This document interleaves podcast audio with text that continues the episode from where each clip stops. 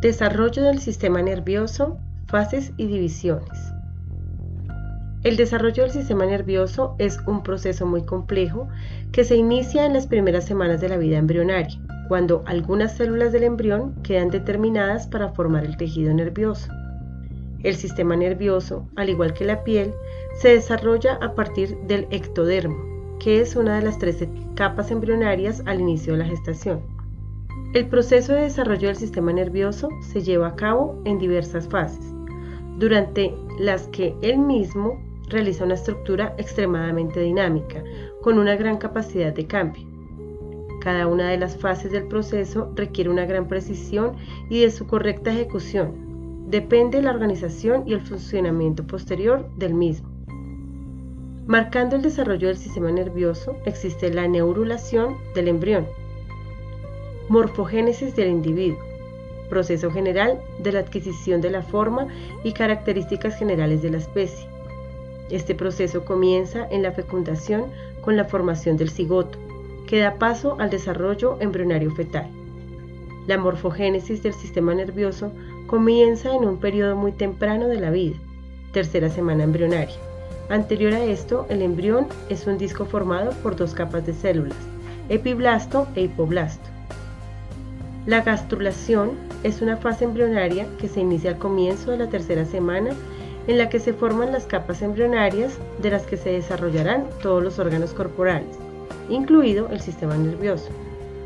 Este proceso se inicia al producirse una invaginación, el nódulo primitivo y la línea primitiva, en la parte dorsal del disco embrionario, dando paso a una gran movilización de células hacia el interior del disco. Consecuencia de la movilización, se forma una capa embrionaria intermedia, por lo que el disco embrionario pasa a estar formado por tres capas. Endodermo, mesodermo y ectodermo. El endodermo es la capa más interna del disco embrionario y de sus células que se originan con el sistema digestivo, respiratorio y algunas glándulas. El mesodermo es la capa intermedia y de ella derivan los tejidos cartilaginosos, óseo y muscular, la dermis de la piel, el corazón, los vasos y las células sanguíneas, los riñones y el sistema reproductor. El ectodermo es la capa más externa del disco embrionario y de él derivan la epidermis de la piel y el sistema nervioso. Entre estas tres capas embrionarias se establece una gran interacción y a partir de ellas comienzan a desarrollarse todas las estructuras del organismo. Neurulación del embrión, proceso mediante el cual el sistema nervioso se origina del ectodermo. Consiste en que una parte del ectodermo queda determinada como tejido neural y se forman las primeras estructuras neurales embrionarias. Este proceso tiene dos pasos consecutivos. La inducción neural, en este primer paso se enmarca el territorio neural del ectodermo y se forman las estructuras neurales iniciales, tubo neural y cresta neural, a partir de las cuales se desarrollarán todas las que configuran el sistema nervioso. El comienzo es la inducción neural del ectodermo. La inducción neural consiste en que una parte del ectodermo queda determinada como tejido del que se originará el sistema nervioso, es decir, como neuroectodermo. Este proceso tiene lugar cuando en el mesodermo se forma la notocorda, prolongación precursora de la columna vertebral que define el eje cefalocaudal del embrión la cual establece con el ectodermo una intensa interacción fundamental para el proceso de la inducción neural. La parte del mesodermo que contiene la notocorda envía unas señales inductoras al ectodermo desencadenando su diferenciación como neuroectodermo. La primera acción del mesodermo está dirigida por unas moléculas, las proteínas morfogenéticas óseas, que promueven la diferenciación del ectodermo en tejido epidérmico, al mismo tiempo que inhiben activamente su determinación neural.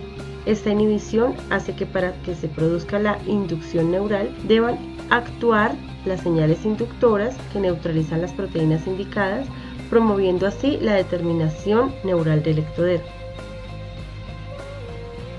Seguidamente, en este proceso de interacción, el mesodermo promueve la proliferación, es decir, el nacimiento de las células por mitosis sucesiva.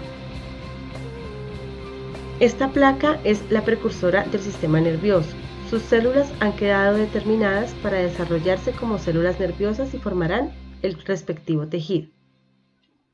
El segundo paso de la neurulación consiste en transformar la placa neural en dos estructuras, tubo neural y cresta neural.